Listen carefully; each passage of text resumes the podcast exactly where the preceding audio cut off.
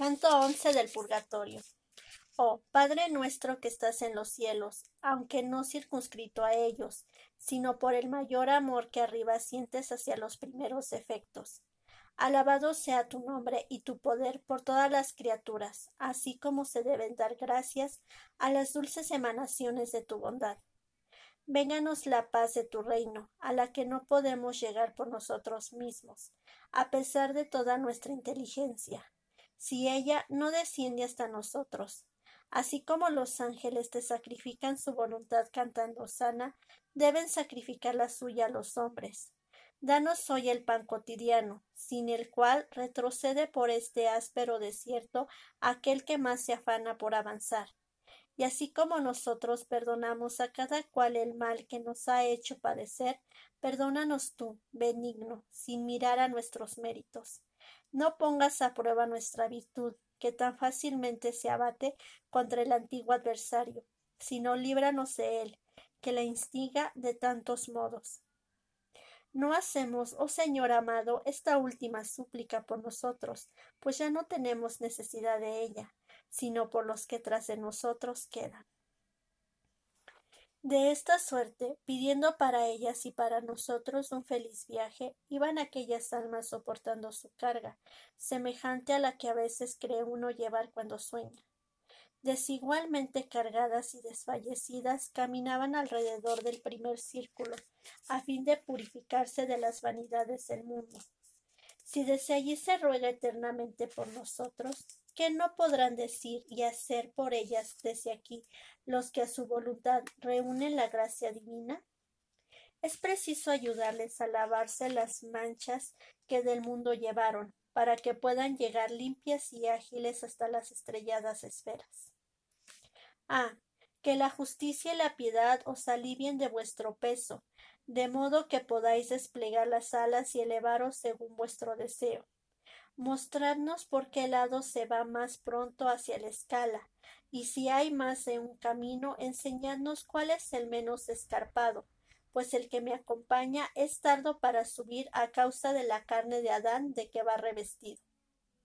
No pudimos averiguar de quién procedían las palabras que respondieron a estas que había proferido aquel a quien yo seguía, pero contestaron Venid con nosotros a mano derecha, por la orilla, y encontraréis un sendero por donde puede subir una persona viva y si no me lo impidiera ese peñasco que doma mi soberbia cerviz y me obliga a llevar la cabeza baja, miraría a ese que vive aún y no se nombra, para ver si le conozco, y para excitar su piedad por mi suplicio.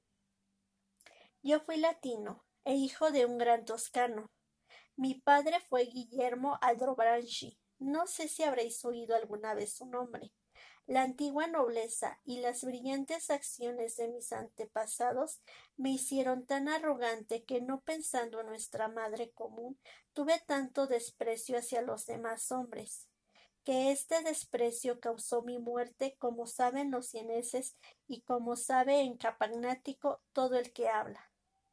Yo soy Humberto, y no solo a mí castigo de este modo la soberbia, sino que también ha carriado la desgracia de todos mis parientes. Por mis pecados me veo en la precisión de soportar aquí este peso hasta dejar a Dios satisfecho, ya que no lo hice entre los vivos, debo hacerlo ahora, entre los muertos. Al oírle bajé la cabeza y uno de ellos, no el que me había hablado, se volvió bajo el peso que la agobiaba. Me vio, Conociéme y me llamó teniendo los ojos fijos con gran trabajo en mí, que caminaba inclinado junto a ellos.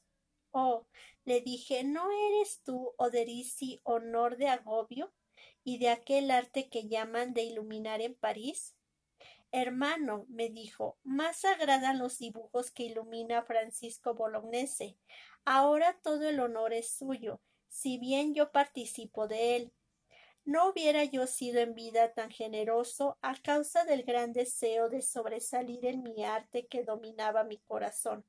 De tal soberbia aquí se paga la pena y estoy aquí, gracias a que, cuando aún podía pecar, volví mi alma a Dios. Oh, vanagloria del ingenio humano, cuán poco dura tu lozano verdor cuando no alcanza épocas ignorancia.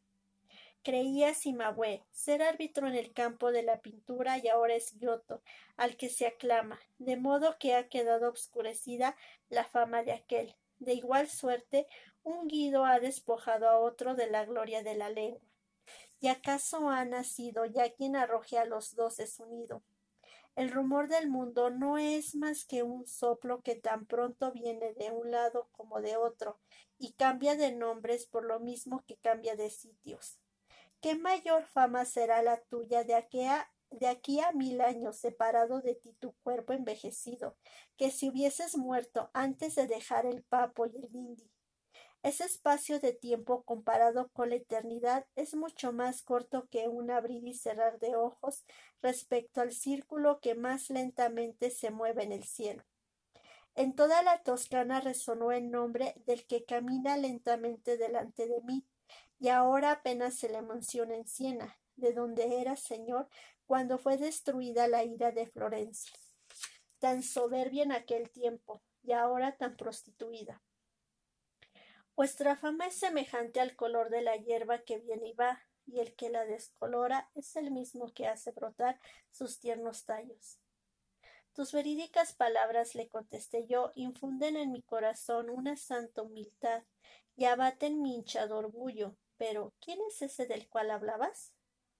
Es, me respondió, Provenzano Salvani. Está aquí porque tuvo la presunción de reunir en su mano todo el gobierno de Siena. Ha marchado y continúa marchando sin reposo desde que murió, pues con tal moneda paga quien allá se ha mostrado demasiado audaz.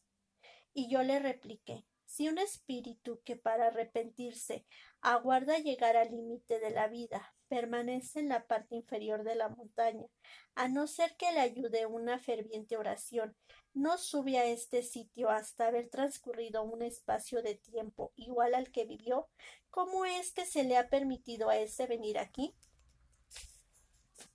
Cuando vivía en medio de su mayor gloria, repuso él, se presentó en la plaza de Siena deponiendo toda vanidad, y allí, para librar a un amigo suyo del cautiverio que sufriera la prisión de Carlos, se portó de modo que temblaban todas sus venas. No te diré más.